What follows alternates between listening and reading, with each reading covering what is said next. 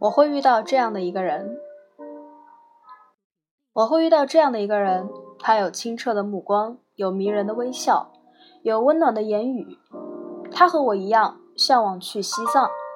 一起在三幺八国道流浪，走过稻城的田野和书房，去三亚和大海拥抱，去天安门看升国旗。然后最后在某座城市的角落有一个温暖的家。院子里种满了他喜欢的丁香花和多肉，还有几棵白菜。我接他下班，一起买菜做饭，在台灯下看我们都喜欢的童话，在沙发上吃零食，看暖心的日剧、虐恋的韩剧，一起从清晨到夜晚，然后一起看日出，看世间万物潮起潮落。